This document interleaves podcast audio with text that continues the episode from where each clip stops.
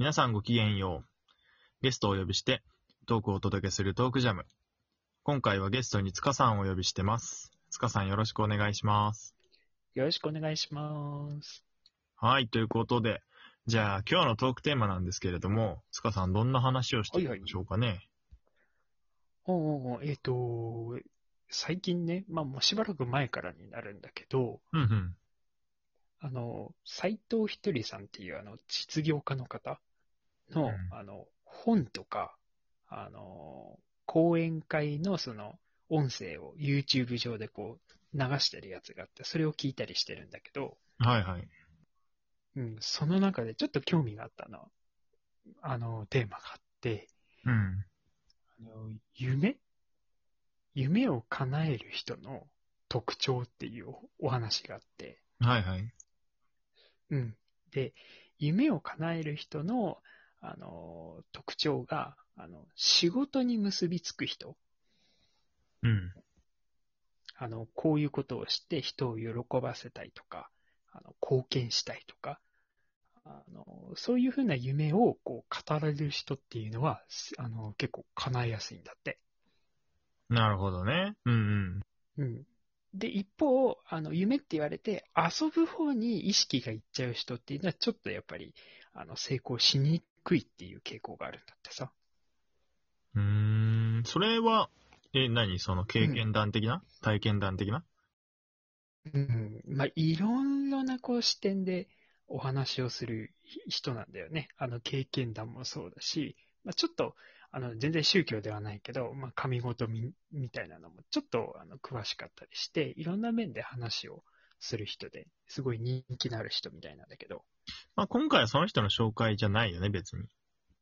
うん、そうそうそうそうそう。っていうよりかは、まあそこからね、あの、やっぱりもうちょっと深くさ、あの、せっかくね、こういうアプリがあるからさ、二人で、あの、夢を叶える人のその特徴っていうのをもうちょっと深くね、考えてみたいなと思ってテーマを持ってきたんだけど、どうかな？まあ、そうだね。いろんな人が夢について喋ってるとは思うけど。うん、夢を叶える人、夢を見てるだけの人。あとは、その夢の方向性だよね。そういうのを、うんうん、さささささ。まあ、議論していければなと思ってます。うん今日はそんな感じではい。よろしくお願いします。うんはい。じゃあ、夢なんだけど、実際に、あー、まあ、そうだな。夢って聞くと第一印象ってどんな風にイメージしてる？塚さんは。そうだね。結構、俺の場合は夢イコールこう、目標っていうかさ、そういうのに近いかもしれないね。うん。夢っていうのは目標っていう風に思ってんだ。うんうんうん。いいね。そうだね。なんかゴール設定じゃないけどさ、こういう姿になっていたいっていう、ね、ある種、人生とか社会人においての到達点みたいな感じだね。それって将来のさ、例えば理想像っていうのと、こう夢っていうのってやっぱちょっと違うもんなの？そうね。俺の場合は結構イコールに近い状態かもしれないね。なるほど。じゃあ、自分の理想像イコール、まあ、夢って言ってみたり、将来の目標とかって言ってみたりするわけだ。そういう感じだね。まあ、例えばね、あの、俺の場合は、まあ、何度も言ってるけど、将来ね、自分のカフェを開業したいっていう、あの、思いがあって、まあ、それで、こう、人を喜ばせたいなっていうのがあるから、まあ、それがやっぱり夢であり、まあ、そうだね、理想っていうことになるね。まあね、結構若い人とか、まあ、やる気のあるね、学生さんも含めて、結構夢っていうのはやっぱり大事だよとかって言われたりすることもね、多いと思うんだけど、うんう。ん夢ね。やっぱり思うのは、その夢を達成してどうしたいのっていうのがやっぱり、俺は結構大事かなと思ってて。どうなりたいの、うん。うん。確かに。なんか、ね、こうなりたい。で、その先、どういうふうなことをしたいっていう、ね、ことが結構大事になってくるよね。うーん、結構夢を語るときに、ほにゃららになりたい。それこそプロ野球選手になりたいとか、お医者さんになりたいとか、宇宙飛行士になりたいとか、YouTuber になりたいとかね。いろいろあると思うけど。うんうん。まあ結局何かになったら達成かっていうと、それは夢の一側面でしかないと思うんだよね。うん。確かに本当にそうだと思で、結局じゃあその、じゃあプロ野球選手になったらどうするの？みたいな。う。そうだよね。その先が大事よね。なってどうしたいっていう。ねうんそこがキーポイントだよね。そう。だから、まあ、その、冒頭に少し触れた話にも、もう近いんだけど、結局、じゃあ、その夢の先って何があるのっていうことだよね。そうだね。それをちゃんと捉えておくことって大事だよね。やっぱり、夢っていうのを、うーん、まあ、こういう状態っていうふうに捉えるっていうのと、あとはその、まあ、なんて言うんだろう、大金持ちになりたいとかさ、会社を起業したいとか、うんいろいろ状態は思い浮かぶ浮かぶと思うんだけど、その状態になって、じゃあ、何を求めたい？どんな影響を及ぼしたい？一体それでこう、自分は何を成し遂げたいのかみたいなね。うんうんうんうん。うん、そこまで言及して言ってるんだったら、まあ、立派な目標にはなると思うけど、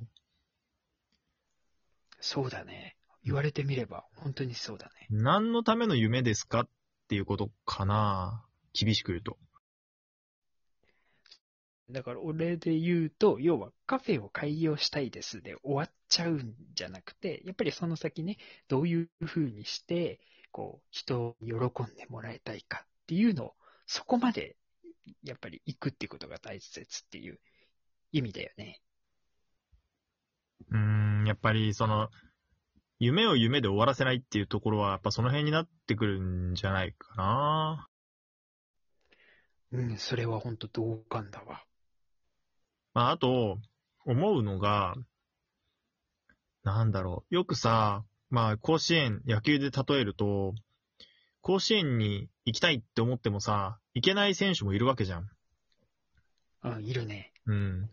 で、甲子園に行くことを、まあ、青春のすべてだと思って行ければいいんだけど、行けない人たちはさ、じゃあ、どうするんだいっていう話にもなるし、うん。でも、夢って結局違う形での貢献もできるわけだから、そうだね、確かに。だからまあその、なんて言うんだろう。例えばね、その甲子園で、こう決勝で、こう、すごくこう、力投して注目を浴びるような超一流選手数えるぐらいしかいないじゃん、結局。いないね。うん。で、生え抜きのすごいさ、こう、才能のある選手しかなれないけど、結局、甲子園に出てどうしたいのかっていうのがはっきりしてれば、ある意味、下手な話、強豪校のマネージャーとかでもいいわけじゃん。そっか。その、甲子園に出て人を喜ばせたいっていうのに携わりたいんだったら、別にマネージャーで、その強豪校の、こう、一つのさ、応援の力になるっていうのでもいいだろうし、吹奏楽部でさ、うん。応援のあの、マーチをさ、まあ、なん応援のあの、吹奏楽部のさ、あの、音楽をさ、奏でてるのもあるじゃない？うん、あれもかっこいいよね。あれも一応甲子園の、あの、青春時代にさ、自分のさ、エネルギーをさ、かけてさ、応援にこう、うん熱を注ぐってのも一つだと思うんだけど、だからその、甲子園に行く、甲子園に出るっていうことの、何を成し遂げたいかによるよね、結局は。本当そこだね。重要ポイント。うん。だから自分が優勝してマウンドで、こう、栄光をつかみ取りたいって言うんだったらもうその道しかないけど、優勝を盛り上げるとか、優勝するような、こう、貢献を、何らかの貢献ができればいいって捉えれば、まあいろんな道があるわけさ。うん。だから、夢っていうのもそれこそさ、人に貢献したいのか、自分がこう、ある状態に、だからこの、超一流の選手になりたいみたいな、その特定の条件になれないと夢は叶わないみたいに思っちゃうと、それ以外の道が全部不幸になっちゃうわけだよ。ああ。それ本当思うわ。だから夢もね、結構諸刃の剣っていうかさ、うーん、なんか固定化しすぎるとね、苦しいよね。